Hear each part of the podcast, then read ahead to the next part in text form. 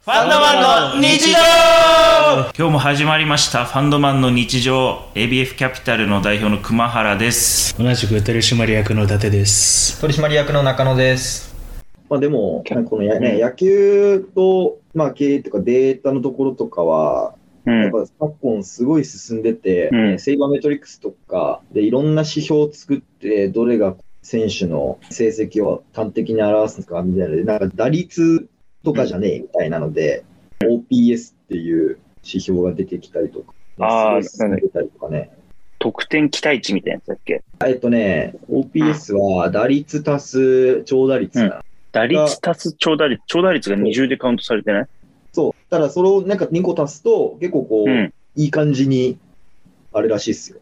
評価できるんだ。評価できるらしい。へえ、それみんな長打を狙うようになるね。そうそう。まあ、もう大リーグはね、今、フライボール革命っつってめちゃくちゃ、もうアッパースイングでホームラン狙うみたいな。あ、なんかそれは俺も聞いたことある。なんか、そうそう。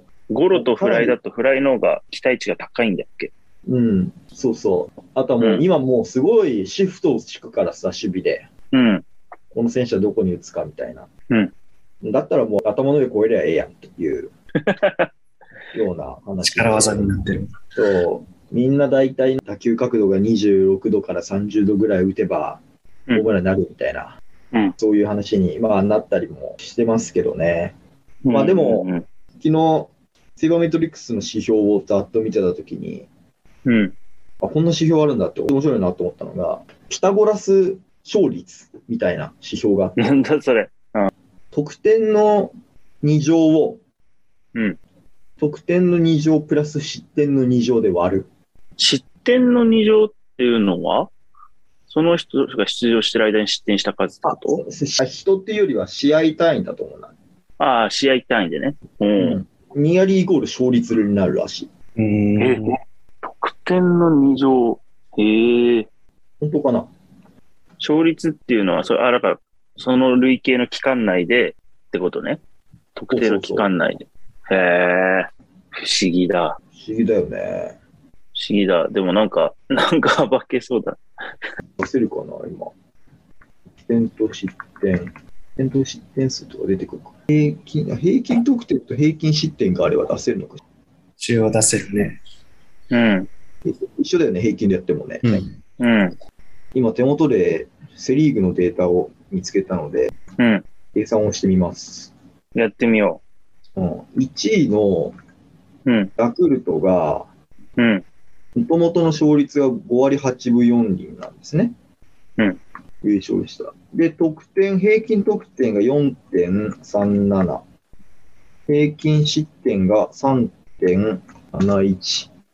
うんここから、これの2乗を、これの2乗と、これの2乗で、うんあれおー、結構近いかも。えー、勝率5割8分4厘で、今うん計算したピタゴラス勝率は5割8分1厘。おーめちゃめちゃ近いね。面白いな。すごいな。でもこ、これ、あれだね。近いっていうファクトはありつつ、何に使うんだろうって感じがするんだけど。まあそうだよね。 いつ使うんだろう、これ。それはよくわかんないけどね。うん。まあだから優勝を目指すためには得点と失点が、まあだから勝率がこれだけ必要で、勝率をこれだけ出すためには得点を何点取って失点を何点に抑えようみたいな目標設定をするっていう感じなのか な。うん、そうだよね。そうなる気がするな。そうだよね。そういう時に使う。本当シーズン開始の時かな、使うとして。面白いですね。これうん。今他のチームも見てみたけど、あれだな。ずれるとか結構ずれるな。一回ボロ勝ちかボロ負けすると結構ずれるよね。だって0対10とかで負けたらね、そうだよね。 2乗で100になっちゃうから。うん。結構ずれそう。 1個だけ5位と6位が逆転してるしな。これで計算。あ、そうなんだ。んそうするとそこ。が逆転するんじゃないうん。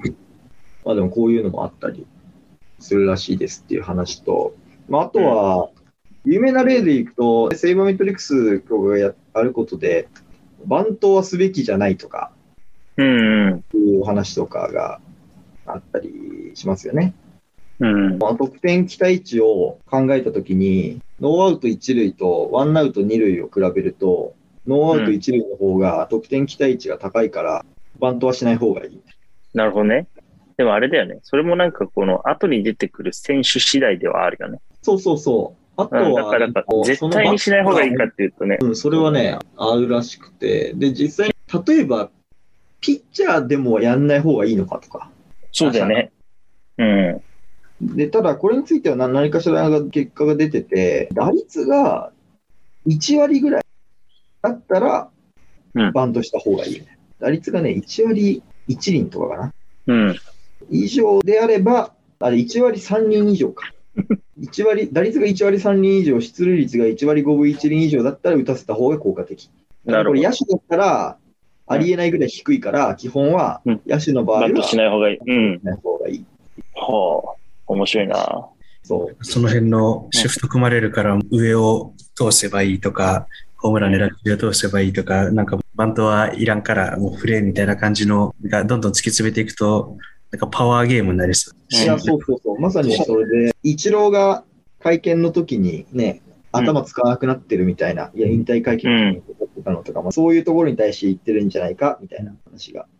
いや、面白いね。でも、うんそうパワー系になったら、今度はパワーじゃない誰かがまた目立ち出すかもしれない。うん、そうテニスにも似た歴史がある気がするな。なんかテクニックとパワーの人たちが交互に現れてるイメージがある。うんうんうん、あ実はこの、うでもんこれ今のバントの話うはん続きっていうわけじゃないけど、バントした方がいい時も実はあって、これは、うんあと1点取れば勝てるっていう場合に、バントした方がいい場合が出てくるらしくて。なるほど。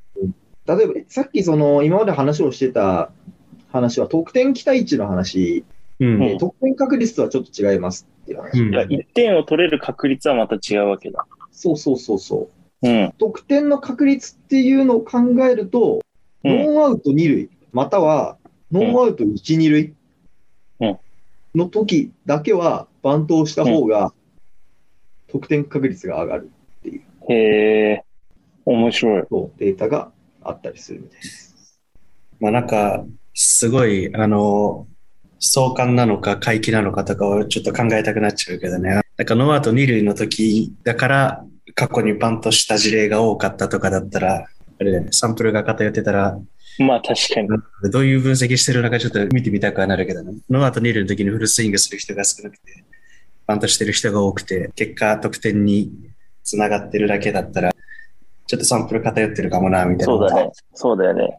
あーこれ多確か分にでもね、ノーアウト二塁でバントした時っていうよりは、多分ノーアウト二塁のケースを全部調べてるっていう感じだと思うな。なるほうど。ん。で、ノーアウト二塁と、ワンアウト三塁っていうケース。うん。の全部取ってきて、どっちが得点の確率が高かったかっていうのをやってる。なるほどねう。バント失敗の確率もあるからね。それも加味してんだろうね。でそうだね。それも入っも。てくるのかな。うん。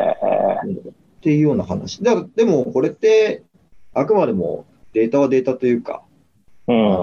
ある期間についてやったもので、なんか、まあ、前提条件が変わると結構変わるので、うん。最近だと大リーグでボールが飛ばなくなってきてて、ええだから逆に最近はバントが増えてるっていう話とかも。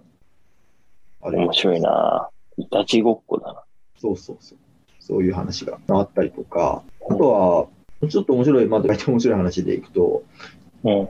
かの元総理、鳩山幸夫うんは、40年以上前に、うんこのセイバーメトリックスという言葉がまだない時代にうん、野球に対する論文を出してるんだよ。確かスタンフォード大学の卒論がそんな感じだったっけそうそう、スタンフォードでドクター取ってて、で、ナセイバーメトリックスの感じの問題出してるときは、うん東工大の助手か、なんか助教家だったとき、32歳ぐらいのとき出してるんだけど、まあ、うんいろんな前提を置いて、まさにバントはすべきかとか、盗塁はすべきかみたいなのを全部計算で出してるっていう、なんか、論文をへ出してえて。、結構面白い。まあ、あの、微妙に前提条件が違ったりするから、うん。なんか、それでいいんだっけみたいな話はもちろんあるんだけど、うんおう1979年に出してます。やるな。すげーって。すごいね。まあ、面白いので、時間があれば見てみてください。さっきから、そう、話が戻っちゃうけど、ずっと考えてるのは、もし自分がそのコンサルの立場だったら何の提案してたんだろうなと思って。 なんかね、いろんな、だって野球部が甲子園出場したら、野球部員が増えるだけで学校の生徒の人数増えるのかなとか思っちそう、そこはなるね、そこはね、はい結構自分もね、気に なるところで、ゃう。うん。野球とかサッカーとか強い。でまうあ、んせん学校の宣伝になるのはわかるんだけど、受験生増えるのかなっていうのそうは、そうそうそう そう。ビールそ学れだっ園、たら、うん、うん。まあ、東大はあれかもしれないけど、総計とかのに入る人数を増やしたりした方がいいんじゃねえかなと思ったりするよ。そうね、比較できるかもね。甲子園出場したところと、あとはその、なんか合格者が増えたところとかをなんかいろいろピックアップして、そうそうそうそまあワイリスとかなんか希望者がどれぐらい増えたかみたいな。う。そうそうそうそう。学校の運営としては、どうなんだろう。学校の経営っていう観点で考えたときに、まあ、生徒の数じゃん。あとまあだから受験者数が増えた方が嬉しいのか、そりゃ。受験料もらえるからな。一応ね、それも入るもんね。うん。そっか。だから受験料っていう観点考えると、やっぱそうだね。単純にいかに受験者数が増えるかっていうのが一番大事なんだな。どうせ入る人数は一緒だったね。まあ、あとは、まあ、私立大学で、あまあ、高校とかだったら、卒業生の寄付とか、そういうのもあるから、卒業した後は成功してくれる確率も、なるほどね。日本の学校ってどのぐらい寄付があるかはちょっとあまりわかんないけど、うアメリんカ。だとほとんど寄付金だし、学校の運営って。そうか。まあ確かに。そう考えると、社会に出て活躍するのは野球選手なのか、うんなんかその普通にビジネスマンなのかって、そこら辺のあれもあるな。確かに。寄付の期待値みたいな。そうそうそうそう。甲子園球児をたくさん作った方が寄付が増えるのか、総計に大量に送り出した方が寄付が増えるのかっていう論点だね。まあ、野球部のいいとこは、まあ、ちょっと寄付集まりやすいかもしれないけどね、なんか学校のや野球部のグラウンド新しくああ行ってお金集めて、それで校舎に校舎とかにもお金回せばいいから、確かに。寄付金は集めやすいかもしれないけどね、スポーツの方が。うん、そういうことか。ただ、そもそも寄付する元手を持つ人増やそうと思うと、いい大学にいっぱい送り出した方がいいいいような気もするけど、そうだよね。難しいな、それ。